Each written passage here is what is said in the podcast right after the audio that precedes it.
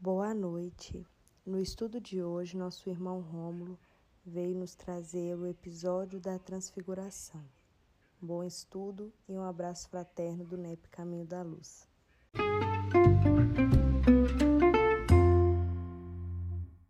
Senhor Jesus, mestre querido, mais uma vez aqui, muito grato, Senhor, por esse grupo amigo, por esse grupo irmão, por estarmos, Senhor, nessa terra que nos é uma escola, que tanto nos ensina, através dessas convivências fraternas que nos é proposta na nossa encarnação.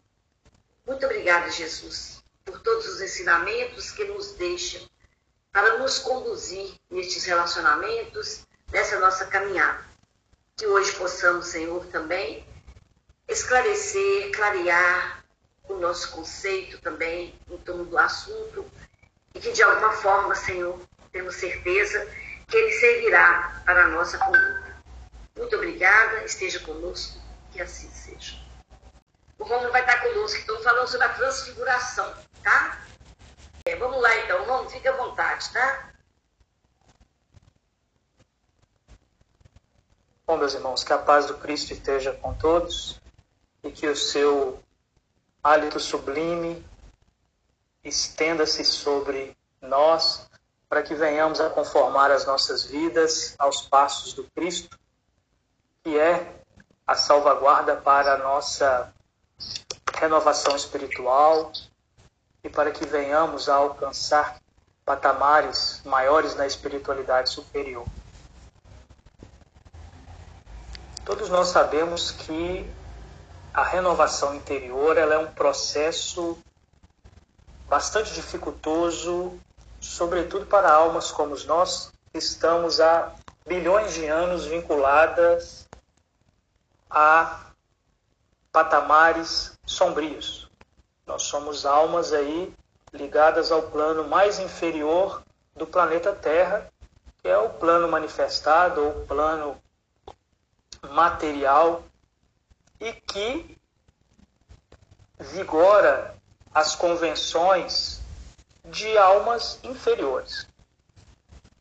Nós podemos aqui recordar uma obra de um dos renovadores é, que estiveram entre nós, René Descartes, que é o discurso do método. Em René Descartes, no discurso do método, ele disse que quando ele tinha 24 anos, ele sentiu que não tinha vinculação nenhuma com esse mundo, nem mesmo paixões para fruir, embora fosse um jovem. Então ele foi para o sótão da sua casa e começou a estudar. E foi estudando, estudando, se preparando. E ele disse o seguinte: eu comecei a questionar tudo que havia no mundo. Questionei a minha família, questionei os conceitos que eles me passaram, questionei a respeito dos conceitos da igreja, da vida. E comecei a entronizar a mim mesmo, de tal maneira que esta, esta quebra de paradigmas, de pensar como todos pensam, me levou a ideias muito profundas do ser. E por isso que ele disse que é importante nós duvidarmos das coisas. Só que ele em algum momento ele diz o seguinte: olha, a dúvida ela é algo que nos eleva bastante. O conhecimento é maior do que a dúvida, de modo que eu tenho que ter pilares para que eu venha a crescer. Eu não posso duvidar de tudo. Se eu duvidar de tudo, eu não vou chegar a lugar nenhum. Então, no discurso do método, ele diz que duas coisas ele colocou como bases irrefutáveis. Uma era a existência de Deus. E a segunda, a sobrevivência do Espírito. Então, desta obra veio hoje que nós temos é, o método que nós utilizamos em todos os trabalhos científicos, né? que fala que a ciência é ateia. Ciência não é ateia. Ciência é uma observação. Agora, o cientista ele pode pender para onde ele queira, desde que ele mostre os fatos concretos. Mas veja que René Descartes partiu destas duas circunstâncias. E são as quais nós, as quais nós também devemos pensar para a gente crescer como espírito. porque Jesus nos disse no Evangelho que aquele, aquele que não ajunta comigo espalha. E aquele que não está comigo, está com, aquele que não é comigo é contra mim. Veja que estar em contato com a espiritualidade superior, a gente não pode ter nenhum tipo de contradição na nossa intimidade vinculação é, peremptória ao sensorialismo do mundo. Pois bem, é, todas as vezes que nos conformamos com as circunstâncias exteriores do mundo, nós desvinculamos aos grandes missionários que aqui estiveram e renunciaram a tudo para, é, para viver o Evangelho. Então, vejamos bem, nós temos hoje, né, na nossa cultura nacional, e aí Emmanuel fala no, é, no A Caminho da Luz, é, e o Humberto de Campos também fala em suas obras sobre a constituição, vamos dizer assim, da alma brasileira. Então eles dizem que o Brasil foi constituído por três almas, três, é, três raças tristes, que é do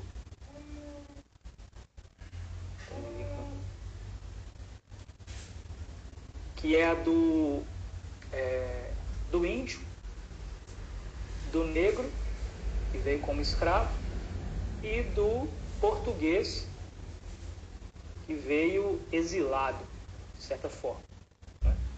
Então, entre essas características, nós hoje temos é, influência no nosso psiquismo, porque vivemos algumas encarnações aqui vinculadas a esse plano e também quando encarnamos entramos em, entramos em vinculação pela vivência para com as pessoas. Então temos os índios ligados à ideia do maravilhoso, da solicitude, da pureza, um pouco às vezes ingênua. Temos os, os portugueses exilados que vêm com a ideia de religião dentro da hierarquia, dentro de construções exteriores, de paradigmas de vinculação do é, do mundo externo com o mundo espiritual, como ser grande no mundo é grande também na, na espiritualidade. Quantos mai, quanto maior cargo você tem, mais alto você chega. Ou seja, uma compreensão um pouco turva da espiritualidade que veio por esse convencionalismo da igreja se ligar ao poder exterior. E até mesmo ligação com política, com poder e enfim, influência na sociedade. E temos os nossos irmãos é, africanos que vêm com uma ideia também de espiritualidade, vinculada ainda, é, vinculada a, ao excêntrico ou à mediunidade sem, sem critérios, né? É, por que, que nós fizemos essa, esse, esse introito aí sobre essas questões e um pouquinho mais para frente vocês verão, porque aqui, nessa passagem da transfiguração, ela fala predominantemente sobre elevação espiritual e sobre mediunidade. Mediunidade no fato aqui é, de entrar em contato com a espiritualidade, e o objetivo é a espiritualidade superior, porque não faz sentido nenhum a gente entrar, é, utilizar-se da mediunidade para entrar em contato com o espírito do nosso, do nosso capacidade espiritual para baixo, que aí não terá valor nenhum, né? vamos dizer assim. É, mas elevar-se ao ponto de trabalhar com o próprio Cristo. Então, o intuito da mediunidade que veio, é, foi codificar, na codificação kardeciana, que é uma coisa muito séria, muito séria mesmo, é, que requer de nós uma renúncia das nossas fraquezas, de nós mesmos, para estarmos com aqueles guias da humanidade em marcha que, quando estiveram aqui, renunciaram a tudo e não vão se colocar na posição de estar ao lado de alguém que não renuncia nem um pouco. Isso, infelizmente, é uma grande ilusão. E aqueles que dizem que essas grandes almas estão à mercê de si mesmo estão ou perturbados ou iludidos. Achar que espírito superior está a serviço. Geralmente tem sempre pessoas com espírito, é sempre um espírito com muito nome, né? cheio de nome.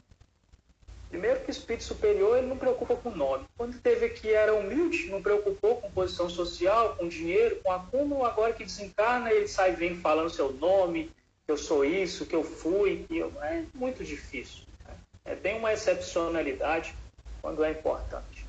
As almas superiores, quando entram em contato conosco, eles dizem que nós podemos chamá-los do nome que bem quisermos. E para eles não importa. Um, um nome que lhe faz sentir bem, você pode me chamar. Mas então, pois bem, vamos à, passagem e diz o seguinte: Seis dias depois, tomou Jesus consigo a Pedro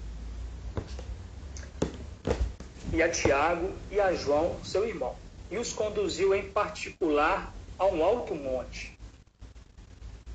Então aqui começa a ideia de, de chegar ao contato da espiritualidade superior, e aqui dizendo que Jesus é que nos leva a estas condições, por que, que Jesus não levou os doze discípulos? Levou apenas os três? Romulo, eu, gosto, eu gosto muito de lembrar é, que Jesus tinha uns colégios apostólicos assim, diferenciados, né? Ele tinha uma região muitos seguidores, um, um, um, um 600, 700 lá. No outro ele tinha aqueles 70. Aí tinha os 12, né? Os 12 da, do, do apostolado e tinha esses três, que, que de vez em quando, em situações assim, bem, bem específicas, estavam juntos, né? Ele convidava eles para ir, né? Eu sei por quê, gente, mas para responder. Quem imagina que seja, eu sei por que convidavam eles.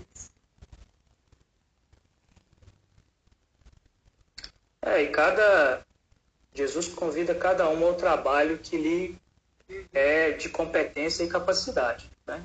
Então, tanto os 600, os 70, quanto os 3, quanto o 3, tem uma especificidade. Uma né? postura né? diante de certas circunstâncias. É.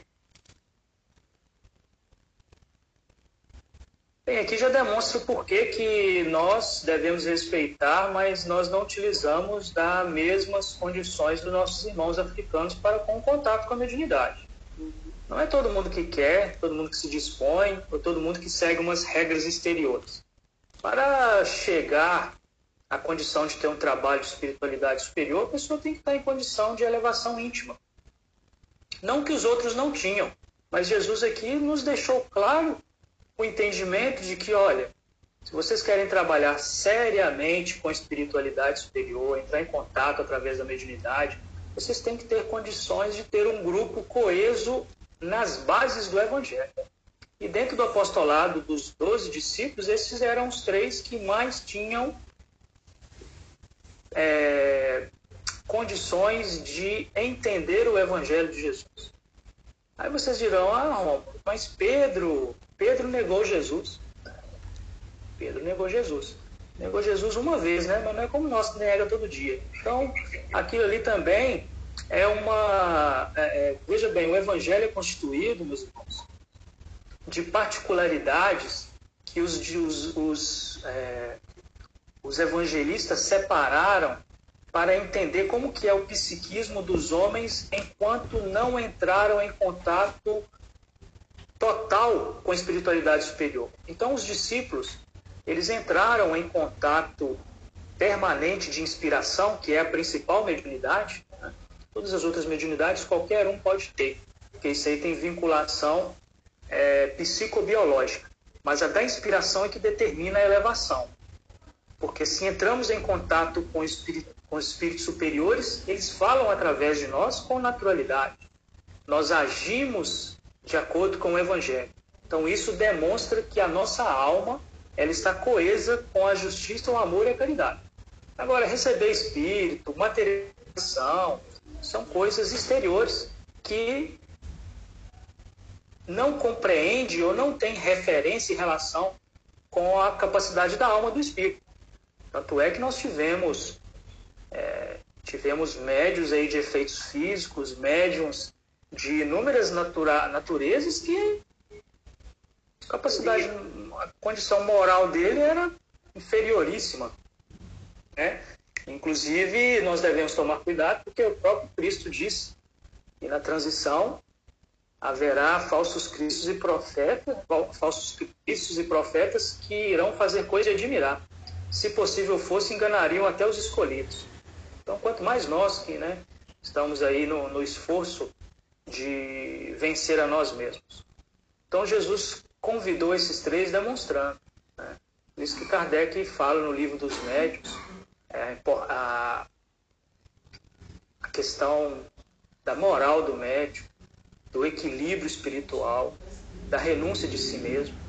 Vejamos lá Emmanuel, quando apareceu a primeira vez para o Chico Xavier, lá no açude, é, em Pedro Leopoldo, na entrada da cidade, e ele falou, então, você quer trabalhar com Jesus, meu irmão? Sim, então vai precisar de três coisas. É, disciplina, disciplina e disciplina. E essas disciplinas eram em todos os aspectos da vida. Né? No aspecto, espiritual, no aspecto moral e no aspecto de vivência para com os outros. Então, Romulo, é, pode falar? Claro, fica à vontade. Tá. É só que eu estou lembrando, né, que, que a gente viu, é, quando a gente dá aula para os meninos de evangelização, é muito assim, é tão contundente essa questão dos três estarem com Jesus em situações é, específicas, né, de, de, de milagre, de, de mediunidade, que tem uma musiquinha que a gente cantava, é, e canta até hoje, é bem, acho que vem da igreja católica, né, é, foram é, Pedro, Tiago e João e o Marquinho como Jesus, é, Pedro, Tiago, Jesus e o Marquinho. Eram sempre os três, quando aconteceu o milagre da pesca. Aí estava lá, Pedro, Tiago, João e o Marquinho. Aí são os três, Pedro, João e Tiago, que sobem no Monte Tabor para a transfiguração. É tão, é tão assim, é, é claro, é questão de conhecer o que o, o, o, o Romulo introduziu aí, né, esse conhecimento, a gente se prestar atenção, se estudar a Bíblia, nós vamos ver lá que coisa engraçada, né? Sempre os três estão lá juntos e por que, que não para para pensar isso? Né? E é, é isso aí que eu queria lembrar. E é, é, interessante, é importante também a gente ressaltar, tia Conceição, que eu já vi outras pessoas, é, em, em, outras oportunidades, as pessoas dizendo, ah não, Jesus levou eles porque eles tinham capacidade mediúnica. Porque sem eles não poderia, tipo assim, como se não fosse eles, não teria o fenômeno. É, como é. se Jesus precisasse mesmo e dependesse dos outros para fazer um fenômeno de transformar. Não era isso. Jesus quis dizer, olha, para ser um escolhido, como também fala a respeito de Paulo, né? Ah, mas Paulo também viu Jesus. Paulo foi um vaso escolhido. Mas como que é o vaso escolhido na, na espiritualidade? Nós aqui, aqui embaixo, tão ligados ao ego, a gente escolhe porque é parente, porque é um colega, porque é um filho, porque é um cônjuge. Mas Jesus não olha para as pessoas dessa forma. O vaso escolhido, ou ser escolhido pelo Cristo, na verdade, quem se elege é a própria pessoa. Se elege pelo sacrifício de si mesmo. Assim como nós vimos o cego de Jericó, que ele foi se esforçando, chamando Cristo e todo mundo querendo abafar, e ele continuou, continuou, até que Jesus parou. Mas foi pelo esforço dele. E aí Jesus pediu para ir buscá-lo, e no final da passagem ainda fala, viu, meu irmão, como valeu a pena se esforçar, é, não desistir, não desanimar. Né? Então, é, os escolhidos, quando são da espiritualidade, é o quanto esforço nós fazemos para diminuir as nossas inferioridades. Porque é normal que temos ainda aprisionamentos, temos ainda ligações com o ego, mas a gente tem que olhar para o alto. Olhar para o alto no sentido de imaginar como que, por que, que Chico Xavier era tão humilde? O que, que ele fazia para ser, parecer assim? É, por que, que Divaldo tem uma eloquência? Por que, que Irmã Dulce renunciava a si mesma em prol dos miseráveis? Por que, que ela via o, o, o rosto do Cristo em todos os miseráveis? Por que, que Alcione veio das esferas superiores para para novamente é, sacrificar a si mesmo no mundo inferior como este, né? Então, é isso que nos faz a diminuir o que nós somos.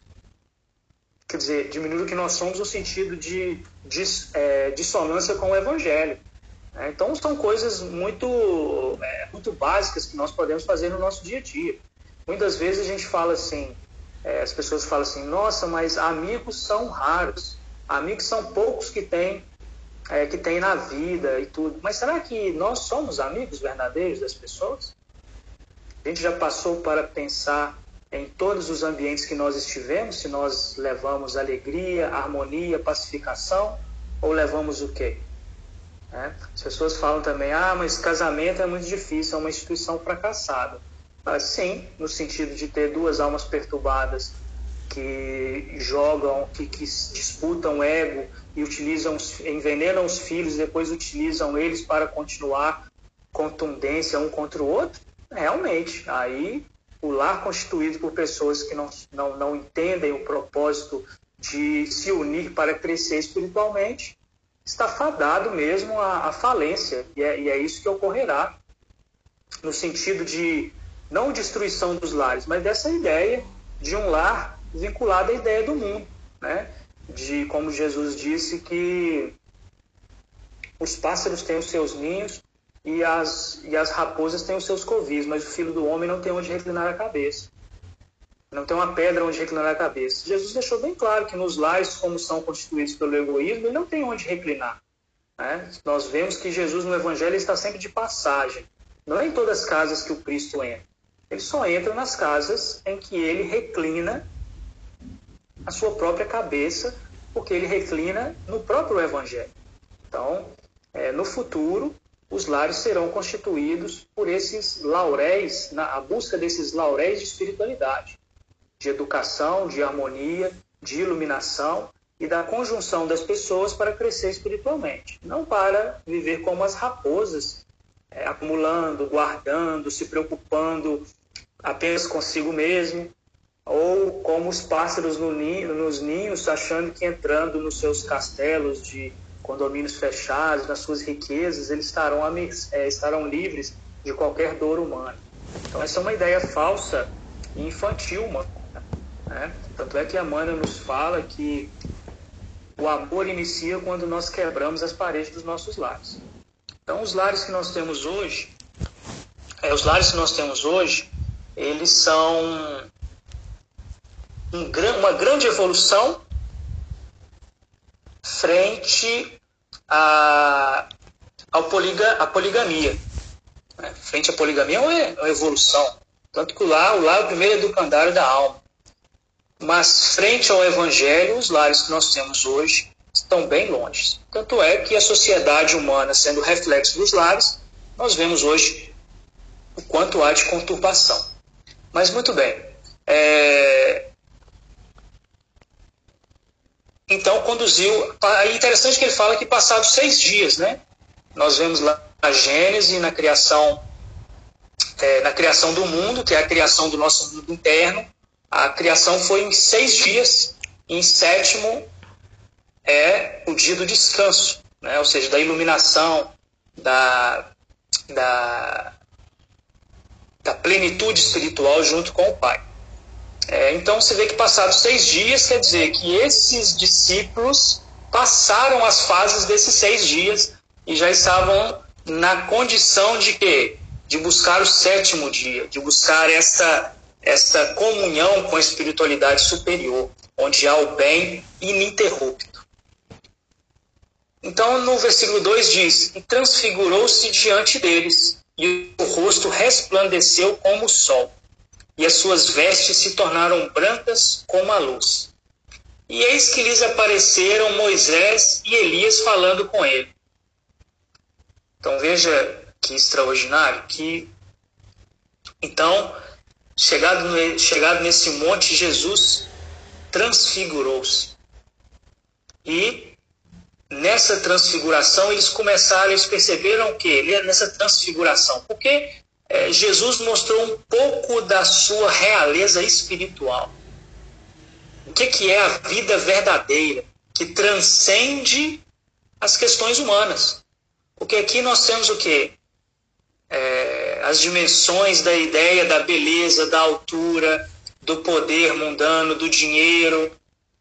Agora, na espiritualidade superior, é aquilo que transfunde da sua alma. E quem era Jesus ali na terra? Lá embaixo, ele era o quê? Desconhecido, vamos dizer assim. Um filho de um carpinteiro.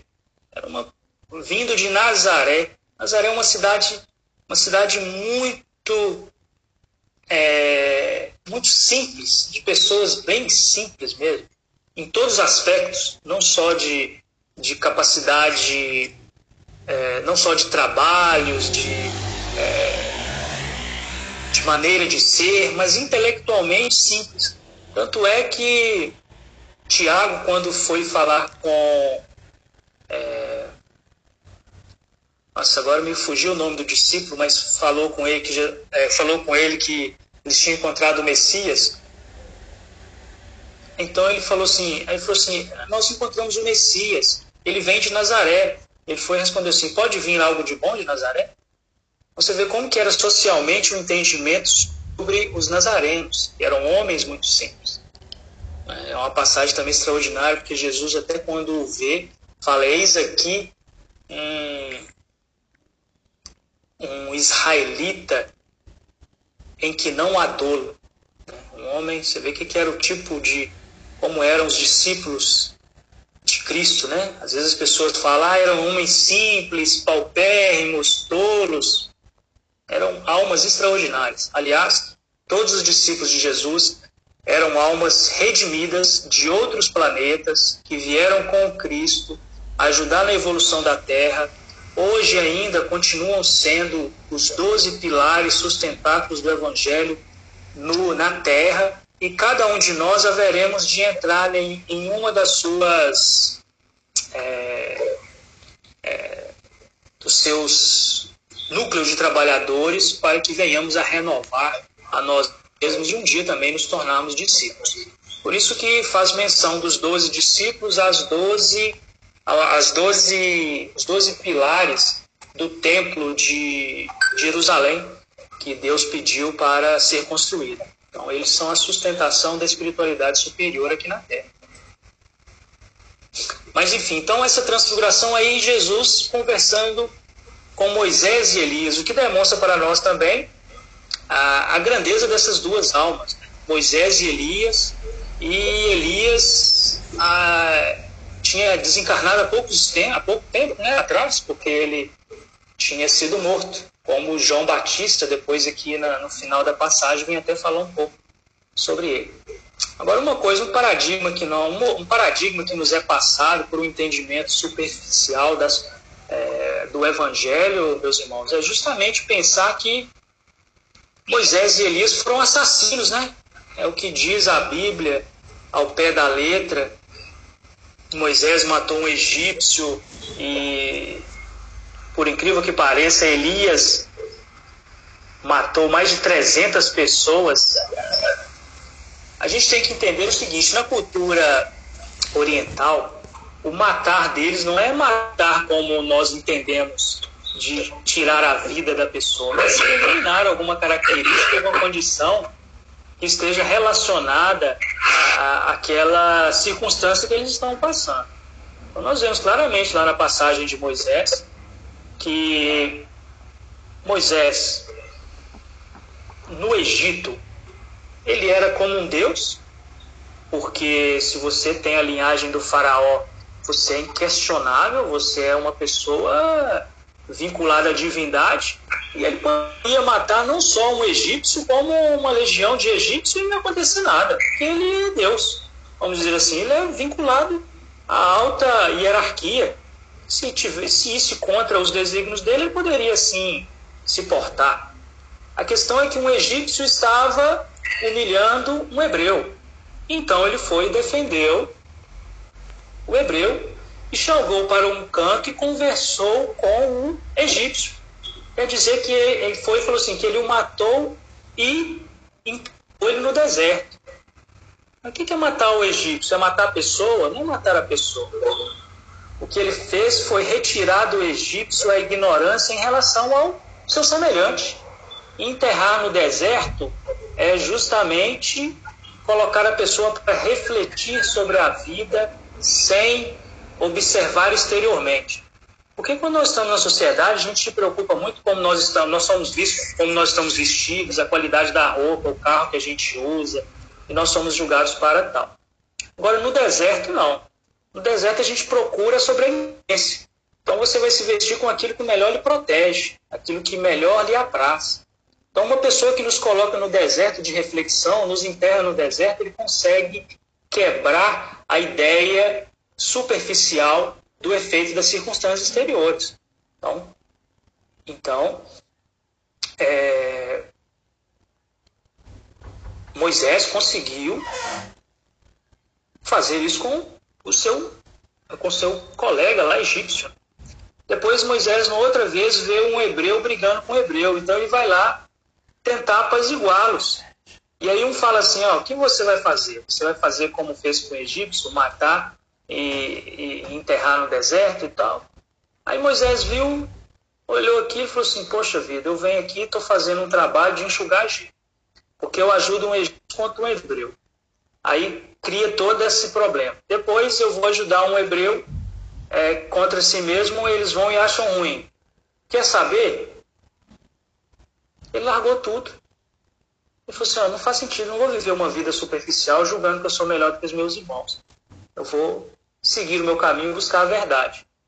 E ele fez a mesma coisa que fez Buda, deixando o, o palácio.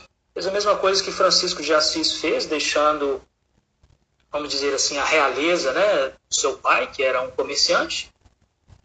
Foi uma alma que renunciou a tudo. Né, falar que ah, o faraó perseguiu. Você acha que tem jeito de correr do faraó? Naquela época, não tem como. Não tem nem para onde ir. Ele foi viver na fazenda, casar com uma sacerdotisa. Então, tem todas as, as questões de tradução, de tempo, é, de vocabulário. Mas Moisés era um homem extraordinário. Tanto é que ele falava com o próprio Cristo, como falou no Monte Sinai, buscando as tábuas, do, as tábuas dos Dez Mandamentos ele conversava com o próprio Cristo. Né? Tanto é que no Evangelho segundo o Espiritismo, quando fala sobre Moisés, fala assim: Moisés é enviado de Deus. Né? Enviado de Deus. Essas almas não falham, né? não triscam em falhar. E Elias, nós temos Elias, lá a gente for olhar o Velho Testamento, Elias, numa discussão é, é, com, com os adoradores de Baal, que era uma, uma ideia pagã de vários deuses e tinha uma rainha, Jezabel, que defendia lá os sacerdotes e isso e aquilo. Então Moisés, ó, é, Elias encontrou com eles num, num monte, ó, num, num monte, numa, num, num, local e foi discutir. Falei assim, não, então vamos então provar aqui como se seu Deus é esse e aquilo. E então que estava o povo lá todo e eles fizeram aquela aquele momento de reflexão, de discussão, e Elias venceu. Então aí falou assim, aí Elias foi lá e pegou os sacerdotes e no monte, no lá, no, rio lá, ele cortou a cabeça de 300 sacerdotes. Vocês imaginam? Eu vou falar para vocês, vou fazer uma declaração aqui, não é falsa modéstia, eu sou uma alma muito conturbada. Agora eu não tenho coragem de matar uma galinha, nem de pisar numa barata, eu já fico, poxa vida, também não. Aí Agora, um profeta enviado de Deus vai cortar 300 cabeças sem uma atrás da outra? Não é lógico. O que ele tirou foi a influência que eles tinham na cabeça do povo, de falar coisas tolas, como nós temos até hoje. Como é difícil tirar a ideia de falsos profetas da cabeça dos outros. Né? Então, isso que era matar, de cortar a cabeça deles, é não deixar que eles influenciavam. Hoje, até hoje, nós temos. Por exemplo, na Casa Espírita, nós temos influência ah, se não tiver mediunidade, não tem espiritismo. Ah, a mediunidade é o principal. Se não conversar com o espírito, poxa, isso é o principal? Se fosse ainda falar com o espírito superior, tudo bem, mas espíritos que falam coisas que são, no mínimo, é, estranhas à própria doutrina? Pois não, Tia. Vocês são.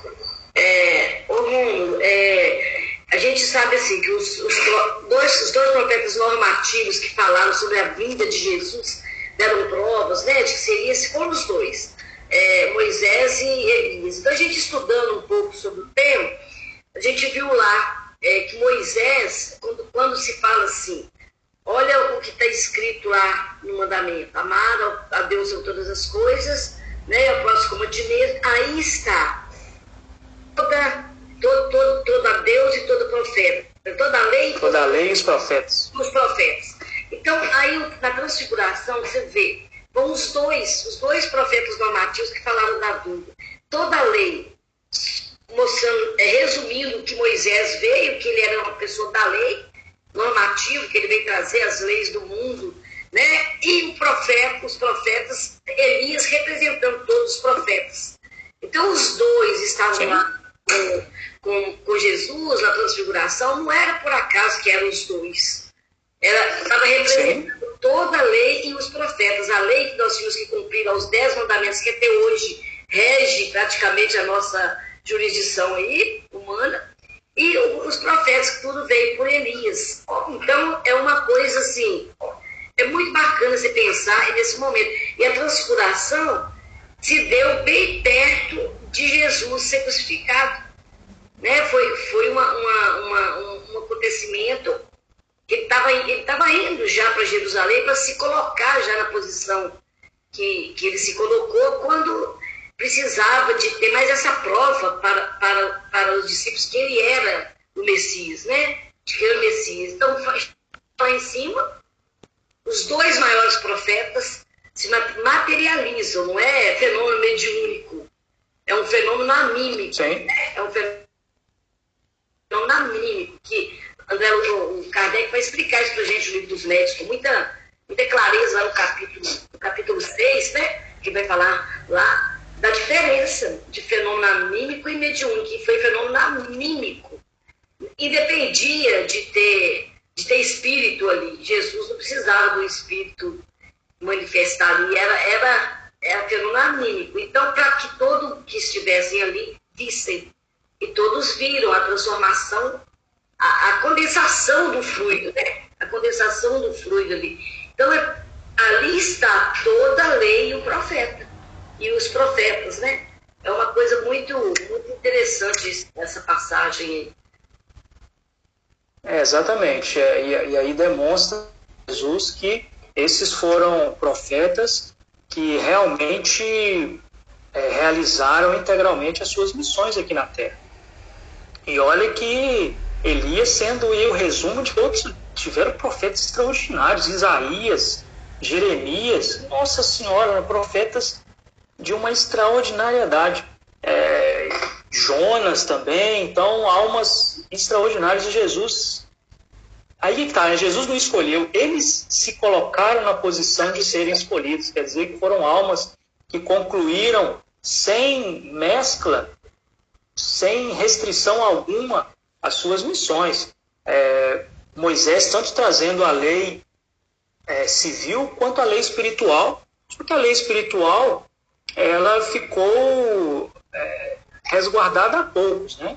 Nós podemos ver aí no livro é, Maria de Nazaré, de Miramês, que é, Moisés tinha um discípulo, tinha o seu irmão Arão, né? Estava lá montando o bezerro de ouro enquanto ele, junto com o povo, enquanto ele estava buscando a tábua dos Dez Mandamentos. E tinha também o seu, o seu um discípulo Essem, que era o seu melhor discípulo, e com ele ficou a lei, é, ficou a lei, é, a civil ficou Arão, e a espiritual ficou com Essem, que criou a ordem dos essênios, e não conseguiam viver com seus conceitos na sociedade, porque os homens são deturpadores, das ideias. Então, tiveram que fazer uma seita fechada nos bosques, onde eles se reuniam para estudar profundamente, a refletir mais profundamente sobre as bases espirituais do Evangelho. Então, Moisés trouxe essas duas partes, mas o que tinha mais vinculação com os homens é a ideia ainda das leis exteriores, né? da disciplina exterior. Da interior ainda ficou para, para os próximos séculos. E Elias também, não só como Elias, como grande profeta, mas depois como João Batista, ele veio É, Jesus colocou João Batista no frontispício do Evangelho justamente para ser a verdade. Como diz lá no Boa Nova Humberto de Campos, a verdade que arranca as ilusões do nosso coração dolorosamente, mas que nos purifica. Então Jesus quis dizer que para que nós venhamos a compreender o Evangelho, a gente tem que primeiro conhecer a de nós mesmos. E a verdade de nós mesmos, né? porque se falar assim, quem é você? É até difícil, né? Vocês já fizeram essa, essa questão, chegar para uma pessoa e perguntar quem é você? A gente assusta, porque a gente não costuma refletir. A gente vai dizer que a gente é a profissão que a gente exerce, a gente vai dizer que é, é o filho de tal pessoa, ou cônjuge de não sei qual outra pessoa, o que é uma condição temporária. Mas o que nós somos realmente é uma centelha de Deus individualizada que viveu inúmeras vezes neste planeta, em outros planetas, e que está fadada à iluminação, e que veio temporariamente neste orbe aprender circunstâncias de elevação moral e espiritual. Fora isso, não há designação nenhuma externa que refira a nós mesmos. Se refere a coisas do mundo que as pessoas criam designações de ser grande, pequeno, alto ou baixo, bonito ou feio, mas ficará aqui mesmo. O que nós somos é esse Espírito eterno. Tanto é que Jesus falou com, com Nicodemos, aquela passagem extraordinária, em que ele disse, olha, o que é nascido do espírito é espírito, o que é nascido da carne é carne. O espírito, ele, ele, ele espraia em qualquer lugar e ninguém sabe de onde ele vem para onde ele vai. Então, olha só, Jesus quis dizer o quê? Olha aqui, meu irmão. Você fica muito preocupado com essa túnica sua, de ser doutor da lei, de ser um homem grande, de ser um homem é, bem aceito na sociedade, mas você não é isso. Isso aí, o seu corpo, ele proveio de uma circunstância biológica do mundo. E essas condecorações que lhe são dadas são coisas de homens que entendem esse mundo como se fosse tudo. Mas eu vou lhe dizer, isso aí não é nada frente ao Espírito Eterno. Você é um espírito nascido do Espírito, do Espírito de Deus. E você pode estar aqui hoje e amanhã pode estar em outra ponta da galáxia. Porque você irá onde for mais aprazível para o seu crescimento espiritual. Então é isso que Jesus quis dizer para nós. Olha, não preocupe com essas coisas exteriores, você não é isso. Você é uma alma, uma partícula individualizada do próprio Deus. Tanto é que aquela aquela, aquele cumprimento em prece dos indianos é justamente isso. Que eles cumprimentam a espiritualidade superior, Deus que há no outro. Né? E assim que nós devemos ver os nossos irmãos, que temporariamente pode estar iludido, achando que é grande ou achando que é pequeno demais. Alguns julgam como essa ou aquela circunstância, mas é uma alma que está buscando também a sua evolução nas condições que lhe aprazem. Né? Rômulo, mas enfim, continua. Ah. Fernando, você quer perguntar alguma coisa? Essa mãozinha tá. Ah, tá. Ah, eu. É. Oh, fica à vontade, é. senhor. Ô, Rômulo, é, eu fiz um estudo, estudei um pouquinho sobre o João Batista, no capítulo 4. É, aí eu né, fui para a história de, de Elias, né? Então, assim, a, a, lá no livro dos, dos Reis, né, que fala sobre a quem era o Elias, e um dos né, enviado de Deus, para trazer, preparar o terreno, né? A, se, a semente, espalhar a semente é, do Messias. E quando na, ele era um homem virtuoso, né? Bem, muito virtuoso, mas na, na luta dele lá com o Baal, né? Com, eu falo Baal, é Baal, né? Baal Baal. Uhum. É. Aí, na, na condição que ele, segundo eles lá, no livro de reis, é umas quase 150 cabeças, né, de, de soldados, de guerreiros.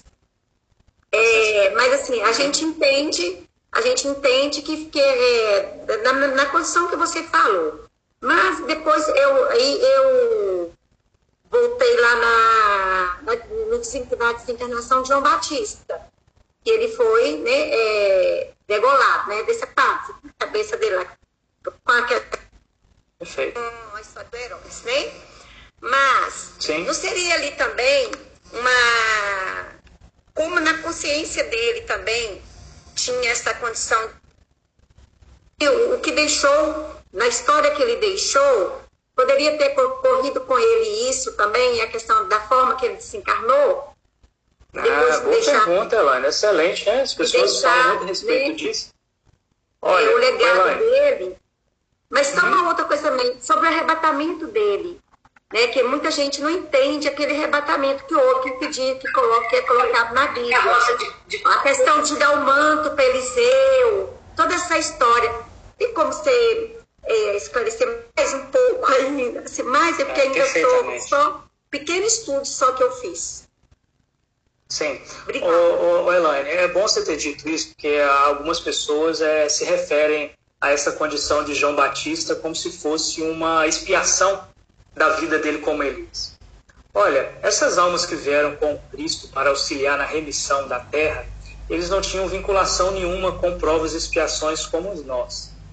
Os martírios que eles fizeram, se propuseram, eram para provar a sua a sua idoneidade e a sua vinculação com Deus, que desvincula de todo interesse pessoal.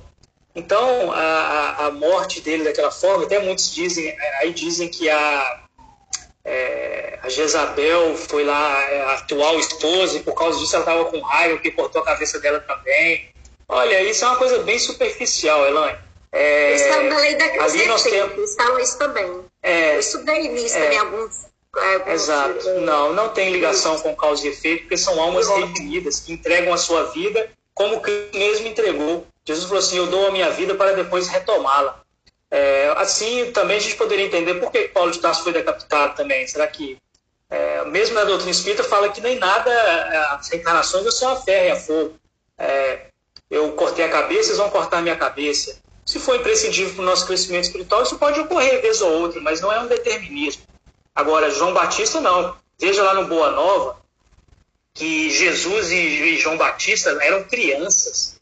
E Jesus conversando com João Batista, mostrando. É, já era uma coisa assim, é de outro planeta, uma coisa nem imagina, de almas totalmente integradas à espiritualidade superior desde sempre. A mãe, a Isabel, mãe de. É, primos. Ele era seis meses mais velho que Jesus só. É, seis meses. É, então nós, nós, vimos assim, na barriga da mãe, Isabel já, já passava por coisas extraordinárias, então não tem como, né? Aí a gente vai dizer que só João, João Evangelista, que não tinha pecado a pagar, todos os discípulos morreram de uma morte triste e lamentável, porque eles deviam. Essas almas não estão vinculadas à ação e reação aqui como nós, tá, Ela? Assim como estão encarnados entre nós, e virão outras almas que irão renunciar às suas vidas, mas eles não têm nem ligação com a Terra vão vir espíritos de outras galáxias, de outros planetas, que isso até facilita o trabalho deles, que não tem como nós vinculação com obsessores vinculados à Terra, o que faz com a gente às vezes querer fazer o bem e acaba fazendo o mal, ou querer o melhor e fazer o pior. A outra coisa que você tinha dito foi sobre arrebatamento dele. Ah, o arrebatamento. Então, é a mesma circunstância do corpo do Cristo. É.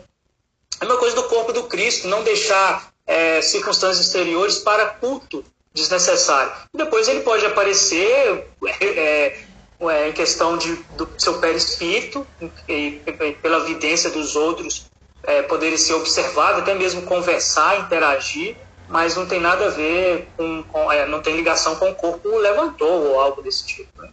Eu estou lembrando muito do Jorge, do Jorge, Jorge nosso aqui, né, que faleceu uns anos atrás aí. O Jorge, uma ele sofreu muito, né, no início, no final da vida dele, com uma doença muito séria. E um dia ele falou comigo, a gente, é, a gente não sofre só para aprender, a gente sofre também para ensinar. Então você, você, você pode sofrer para estar ensinando como sofrer. Então é. Exatamente. Eu acho que encaixa. Não é por um, uma circunstância de, de causa e efeito. Ah, nós vemos aí, o próprio que está falando do livro Renúncia, é, Alcione, ela veio de Sírios e o, E o coordenador dos trabalhos dela falou assim: olha, se fosse você, não, não iria. Porque você já não tem vinculação nenhuma com a terra. Mas tudo que você fizer lá, você vai ter que pagar. Se você fizer algo, você vai ter que ficar lá até quitar. Então, às vezes, tem que reencarnar mais de uma vez se você né, falhar em algo. É... Então, ela veio aqui, olha o tanto que ela sofreu. Nossa Senhora, sofreu muito mais do que um homem mau, vamos dizer assim. É claro que o sofrimento de uma grande alma é diferente como a gente interpreta o sofrimento e eles interpretam. Porque nós somos cheios de desejos. E cada inibição do nosso desejo é uma dor descomunal. Agora, para essas grandes almas que renunciam a tudo, as dores não são como nós entendemos, né? É diferente, mas ainda assim, ela passou por contrariedades muito grandes aqui na Terra. Nós vemos aí também, mesmo entre os povos africanos que vieram escravos para cá, que muitos eram almas que viveram como romanos, e também entre eles vieram almas nobilíssimas, redimidas, que viviam entre eles como escravos e, no entanto, vieram auxiliá-los a renunciar, a entender a vida melhor, a pacificar. Porque se tivesse só os ignorantes entre os ignorantes, ninguém suportaria. E eles não vieram pagar nada, vieram estimular os outros a crescer. Fernando, você continua com a mãozinha aí levantada. Você quer falar alguma coisa? Você está sem microfone, Fernando. Desculpe, foi sem querer. Ah, então tá bom. Desculpe. Sem problema. Beleza. É, então, né, seguindo aqui, encerrando, encerra, encerrou agora 8 horas, tia, tia Conceição? A gente vai realmente até 8h30, 8h20. Mas sei que sabe. Ah, tá, 8h20, 8h30. Não, beleza, é porque eu tô seguindo o horário aqui, aí eu pensei que talvez, então beleza. Não, tudo bem. É... Esse assunto é um assunto que, primeiramente, realmente eu, a gente queria levar para esse lado aí mesmo. Esse lado de, do, do ensinamento moral da, país, da passagem, né? Toda para nós. Muito bom.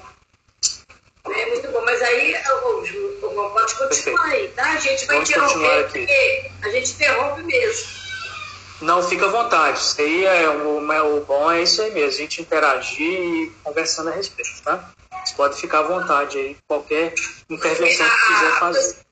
o grande, o grande, é, a grande, o grande interesse das pessoas de se promover transfiguração é entender mesmo, né? Primeiro é isso, não enxergam atrás dessa, dessa transfiguração, por exemplo, o papel de Moisés e de Elias como, como é, como sendo aqueles profetas que vieram normativamente falar sobre a vida do mestre, né? Entender que já estava perto de Jesus morrer e que ele, ele, os discípulos estavam tendo uma conversa antes, né? Para entender o que que, que dizes de mim, aquela, aquela passagem que vem antes, né? O que que esse povo uhum. que eu sou? E tu, que, que dizes que eu sou? Então foi dessa conversa aí que ele caminha para Jerusalém e chama os três para o Monte Tabor. Então era o momento de realmente afirmar a, a, passagem, né? a vinda dele, o papel dele aqui na terra, trazendo os dois maiores profetas até então é, para o povo, um normativo um da fé. Então foi assim, é um, um, uhum. uma coisa muito bacana. E aí outra coisa que as pessoas perguntam também, e ficam interessadas, e eu já fiquei também, se não tinha, se não tinha susto, se ninguém assustou. Gente, tem um cara que morreu há dois mil anos aqui, mil anos tá aqui, ó. A gente tá pegando nele. Tem um outro que morreu há 800 anos, que foi Elias, e tá aqui. E ninguém assustou. Então, a gente, na pesquisa, uhum. a gente viu que tanto era uma coisa comum acontecer, a transfiguração, é, em outras situações, que Pedro não assustou, não eles não assustaram. Porque já era comum acontecer é. um fenômeno de materialização. Né, né Rô? É, é, tanto com o próprio Cristo na convivência deles, como essas almas também, eles eram profundos conhecedores da, da lei mosaica. Eles é. eram é, estudiosos profundos da lei mosaica, eles eram homens sinceros. Eles se reuniam em grupos de estudos, como nós estamos fazendo aqui hoje, para entender melhor com maior profundidade. Por isso que nós vemos lá é, aquela passagem que nós mencionamos, que Tiago foi, é, foi, foi, de, foi falar com outro, com outro discípulo, olha, nós encontramos o Cristo. Por que, que ele foi falar isso? Natanael. Natanael, exatamente. Isso, é. Natanael. Foi falar com Natanael. Por que, que ele foi falar com o outro? Porque eles estudavam conjuntamente, eles se conheciam. eles sabiam é, quem ele poderia confiar para dizer uma coisa dessa. Né? Então, eles eram grandes estudiosos. Nós, nós vemos aí que Jesus em Betsaida, ele estudava com os discípulos. Nós temos um livro de meia vez, é, que chama Ave Luz, que são as instruções de Jesus para com os discípulos em reuniões de grupos. Né? E são esses, é esse esforço de estudo em conjunto que há de, de trazer aí a, a nossa remissão e maior compreensão do Evangelho. Aí, aí né? o, o, o, também a gente é, explicando que tem uma grande diferença da transfiguração, da transformação corporal, né? Porque às vezes, por exemplo, você, você vê um espírito é, que tem os trejeitos, que traz os trejeitos de outro. Como muitas vezes, assim, é, pretos velhos, e que aparece com os trejeitos de outro e muda, assim, a forma, a forma corporal, isso não é uma transfiguração. Transfiguração é o, a transfiguração mesmo, é o corpo, é a, é a pessoa, não é essa questão. Né? Então é por isso que não é um fenômeno mediúnico, é um fenômeno anímico, aquele fenômeno que, que todo mundo vê, é. todo mundo vê e todo mundo pode sentir. É, a gente, a gente, o Kardec falou no livro dos médios que tinha uma menina que tinha uma mediunidade que era uma coisa inexplicável. Ele mesmo conseguiu, falou que não tinha, não tinha bases para explicar e ainda podia acontecer inúmeras outras coisas, que a menina ela, ela fazia uma, uma, uma transfiguração que ela ficava igual o irmão dela que faleceu no mesmo peso, na mesma imagem, uma é. coisa é, estrondosa. Agora, essa, esses trejeitos, isso na verdade, eu, Tia Conceição, com todo respeito à pessoa, mas é uma debilidade do próprio médium, né? Porque se ele se ele, se ele tem uma. Um, é claro que existe essa influência, mas ele pode controlá-la de maneira mais harmoniosa possível. Quando se entrega aos três, porque o próprio espírito também tem comunhão com essas ideias e acaba é, ocorrendo esse tipo de circunstância. Mas é não é o comum, né? Diferenciar assim, ah, fulano até transfigurou né? Até mudou de jeito. É, é que a gente entende no nosso vocabulário até é, tá com a cara trancada, tá com, é. Com azedume, a gente transforma a nossa feição de acordo com as circunstâncias. É, e valoriza Mas a transfiguração. Valoriza tantas vezes a manifestação mediúnica porque a pessoa transfigurou. Não é, existe isso. Existe uma, como você disse, realmente uma debilidade mediúnica do, do médium, né? e que permite o espírito também ele a transfiguração é uma sobrepor, né? É. Porque o médium ele controla o espírito, né? Ele não pode ser controlado. É, não pode. E que foi uma coisa tão real, né? Eles estarem ali, é que que Pedro ofereceu. Né? Pedro falou, né? Vamos fazer três casas, três, três tendas, né? Vamos ficar vamos aqui. Vamos sair daqui, mais. É, vamos sair Você imagina um ambiente, né? É. E aí, para a gente entender, ô, ô, tia Conceição, e, por exemplo, nós temos muita dificuldade de crescer espiritualmente, falando, porque é, Jesus, depois que reuniu seus três, os seus doze discípulos, Miramês fala que ele chegou para eles e disse o seguinte: Olha, se vocês não, não renunciarem a tudo, não poderão seguir comigo. E, e então Jesus falou assim: Olha, aquele que quiser vir após mim, renuncie a si mesmo, pegue a sua cruz e siga-me. Isso é bem pesado para nós, né? Que a gente fala em renúncia, fala, fala, mas né, nós somos ainda aqueles que gostamos de doar as roupas esfarrapadas que a gente não, não tem coragem de usar mais. É, a gente tem muita dificuldade de desprender daquilo, desprender daquilo que nós somos. Então, é, vejamos bem, quanto mais a gente diminui as nossas necessidades, maior a gente, mais a gente amplia as nossas as nossas percepções espirituais e as nossas condições psíquicas. Por isso que Emmanuel falou a respeito da disciplina para com o Chico. É, e o que é interessante nós, nós compreendermos nessa transfiguração, e principalmente Pedro falando, Senhor, vamos fazer três tendas aqui para, para vocês três, e vamos ficar aqui. Quer dizer, o quão bem ele estava sentindo nessa circunstância. Porque a gente não entende, Tia Conceição, que a gente é, não entende, não acredita que há uma satisfação ou prazer renunciando à sensorialidade da Terra. E a grande questão é essa, que na Terra os nosso, as nossas condições sensoriais vinculadas ao egoísmo e ao prazer, elas nos levam ao enfado e à perturbação.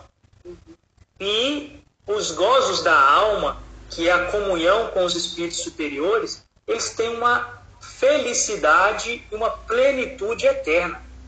Só que a gente pode entender isso intelectualmente, mas não acredita totalmente. A gente tem essa dificuldade de transitar da sombra para a luz. É, Chico Xavier, ele uma vez contou um caso, e é claro que o Chico falava, assim como o Paulo de Tarso falava para nós, né, que às vezes as pessoas querem entender Paulo de Tarso como se ele estivesse fazendo uma declamação da sua própria alma. Ele está querendo dizer para nós, por exemplo, quando ele fala sobre é, iluminação espiritual, ele diz assim: olha, o bem que eu quero fazer, eu ainda não faço, mas o mal que eu não quero, eu faço. Isso a gente acha que é uma declaração pessoal, né? Paulo já estava lá redimido espiritualmente, conversando com o Cristo, e nós achando que ele está desabafando como uma alma pecadora vinculada ao ele quis dizer para nós que a gente começa a entender a espiritualidade superior, mas tendo ainda os vínculos psíquicos ao egoísmo, a gente até quer, tem uma vontade de querer, mas ainda desanda em ideias é, personalistas e, e desnorteadas. Mas então Chico Xavier dizia o seguinte, olha, ele, ele, ele falou assim, olha, um dia eu estava chegando, Emmanuel me levou aos arredores de nosso lar. Ah, Chico Xavier, uma alma que podia em qualquer plano superior aqui vinculado à Terra e até vai dizer em outros planetas. Né? É, ele falou assim, olha, eu estava chegando perto da, da entrada de nosso lar, mas aí me deu uma saudade de tomar um cafezinho. Aí ele quis dizer isso para nós. Né? Você já percebeu, Tia Conceição, todos nós aqui, nós irmãos? A gente, às vezes, a nossa alma está a gente lê um livro, ou a gente ouviu uma palestra, uma música que nos é, que tocou a, a, a, divindade que é em nós, ela quis se expandir, se expandir, mas quando ela vai viver, a gente pensa, ai, que saudade de gritar com o outro, né? que saudade de diminuir o nosso irmão, que saudade do cafezinho, a gente ainda é aprisionado em questiúnculas pequenas, é isso que o Chico disse, olha, renunciar, a gente tem que tomar uma decisão de desvinculação total. É Se a gente olhar para trás, vira, vira estátua de sal, como a mulher de Ló, né? É, para ser escolhido, né? É, é, aí que vai. É muito, é muito interessante é, a gente estudar, né, gente, a, a, Bíblia direitinho, porque a gente vê como que os espíritos não tiraram nada para da orelha em termos de fenômeno mediúnico, de mediunidade, de ectoplasma. Essa é uma passagem é. que fala de tudo disso para nós. Aqui fala de, de, de voz direta, quando lá, lá embaixo, né, os discípulos é, ouvem uma voz que diz: Este é meu filho amado, com quem eu me comprazo, escutai. A voz apareceu do nada. Está lá na Bíblia, né? Que, que lá na, tá, tá nas escrituras, está na palavra, como dizem, né? Exato. E é interessante, tanto é que a gente estava fazendo a menção, é, falando que essa, essa passagem fala em menção de, é, de mediunidade, Chico Conceição porque estava tendo mediunidade lá no alto do monte, com a espiritualidade superior, mas cá embaixo estava tendo espiritualidade inferior, com o espírito perturbado, e os discípulos não conseguiam expulsar. Lunático, e, né? e Jesus disse para ele: olha, para com esse tipo de espírito, só jejum, é. só muito jejum e oração. É. Então, vocês têm, é, para trabalhar com espiritualidade superior, vocês têm que subir, a gente tem que subir esses degraus de elevação de renunciar a nós mesmos para estar com essas grandes almas. Agora, porque aqui embaixo a gente vive com lunático.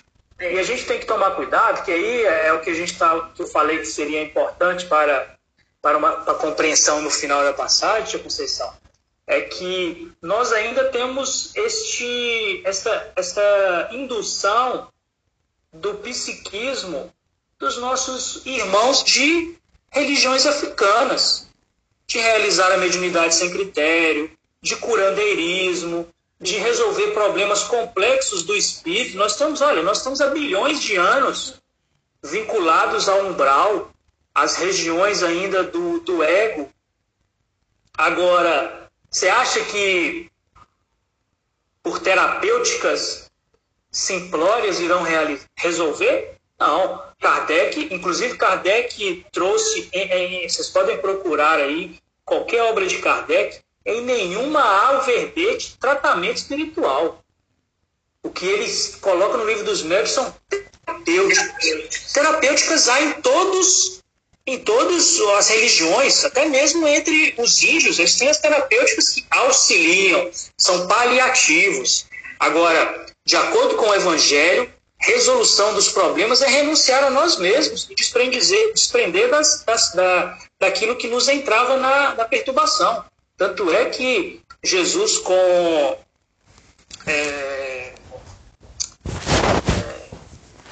como é que é o baixinho lá, gente? Zaqueu. O nome do baixinho? Zaqueu. Zaqueu. Exatamente. Jesus com Zaqueu, ele fala. Hã? Falou em baixinho, eu sei de tudo. Exatamente. É, os ba... A gente baixinho pode esquecer dos baixinhos, não. Pode não.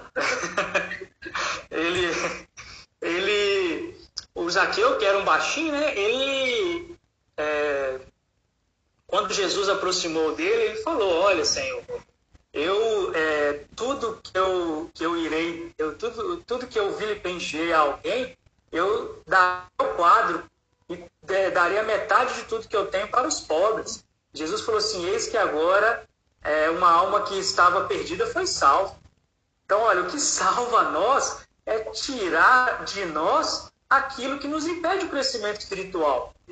Todos os tratamentos espirituais são respeitáveis, são. Nós estamos aqui criticando, ah, não deve, criticando mediunidade, de jeito nenhum. É, quem de nós aqui não precisa de um tratamentozinho espiritual, né, Tia Conceição? Todos nós precisamos.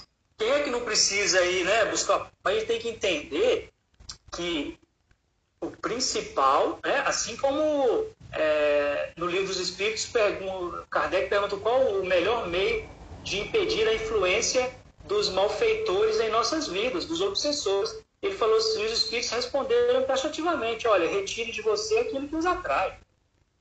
Então, a gente está sendo obsediado, a gente está sendo perseguido, não é porque a gente é uma vítima. Muitas das vezes a gente só mudou de posição com o obsessor, porque na outra a gente era o obsessor e ele era o obsediado, e agora ele está vindo buscar de quem o deve. Né? Então, racionalmente, ele está certo, embora que nas leis espirituais né, está errado, porque é a lei de amor e de perdão. Então, nós, nós, nós, nós devemos entender que tudo isso é importante, mas tem que ser feito de critérios coerentes com a codificação kardeciana e não a princípios de que o pessoal acredita, porque assim eu também falei a respeito do é, do, do Descartes, justamente para nós quebrarmos essa ideia do psiquismo nosso de outras encarnações. Porque muitas vezes a gente tem um psiquismo ainda do português que acha que religião é construção. Não, a gente tem que construir aqui uma casa maior, mais acolchoada, agora tem que pôr ar-condicionado, estofado e não sei o que lá. É importante, é, se puder ter um pouco mais de conforto, é importante que tenha, sim, mas não é isso o principal.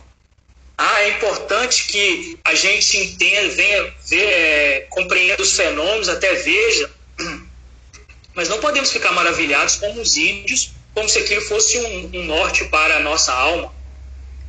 Ou não podemos também é, é, embora a doutrina espírita tenha as suas terapêuticas, tenha as suas circunstâncias para nos auxiliar, quer dizer que a base da doutrina espírita é mediunidade e, principalmente, terapia terapêutica, que fala que é tratamento espiritual. Tratamento espiritual é renunciar a nós mesmos, o que, nós, o que pode se fazer um motivo. Ah, eu vou fazer uma reunião de desobsessão aqui, vou desobsediar vocês. Vou levar os espíritos para onde? Acho que eu vou. Sabe que o, o coordenador, o dirigente, tia, ele tem uma caixa lá que impede os espíritos de. Ora, se eu tenho uma vinculação psíquica, aquele obsessor, se eu não mudo, para onde que ele vai? Vai voltar, ué. Vai voltar até nós. Então, para nós exercermos a mediunidade, nós devemos refletir para quebrar os paradigmas que às vezes erroneamente tentam nos incutir. Né? Principalmente achar que médium, por ter faculdade, ele é superior, ele é grande. Pelo contrário, na doutrina espírita fala, na, na codificação, que a mais das vezes, uma, os maiores devedores, a mais das vezes não, você sabe quem que é o maior devedor da, numa casa espírita, meus irmãos? Os ah. médios. Hã? Os médios. É, então, os médios também, mas é, junta, é, a gente pode até conjugar vários como os principais, né, para não colocar posição. Mas os que devem mais são principalmente o presidente, os médios, os coordenadores de estudo e o orador. Esses aí é que devem mais, devem ser mais humilde, buscar maior é, descrição. Né? E hoje, infelizmente, algumas pessoas querem se colocar como se isso fosse uma chancela de grandeza espiritual. E nós somos almas. Chancela espiritual, sabe o que é, segundo o livro dos Espíritos? É você vir fazer uma missão rapidinho, desencarnar e não voltar mais. Né? Para o mundo inferior é isso. Né? Uhum. Mas muito bem. Hum. Isso aí. dizer algo? Não, eu não estou achando ótimo. muito bom, Romulo. Era, era assim, Tá. Toda vez que a gente pede uma, é, um tema assim, né? A gente fica com medo de, de, de só para o lado do fenômeno, né?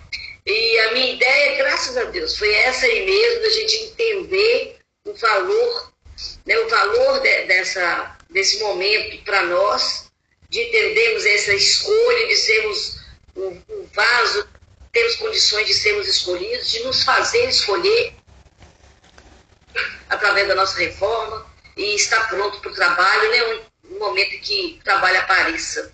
Isso aí é que o, o demais, as questões mediúnicas, todas elas, elas são muito explicadas no livro dos médios. Né? Essa questão está lá no, no, capítulo 6 do, do, livro dos médios, muito bem explicada, é, para a gente poder ver. André, você quer falar alguma coisa?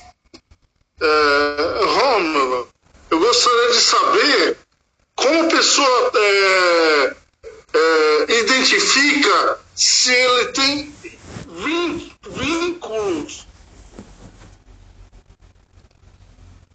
Vínculos?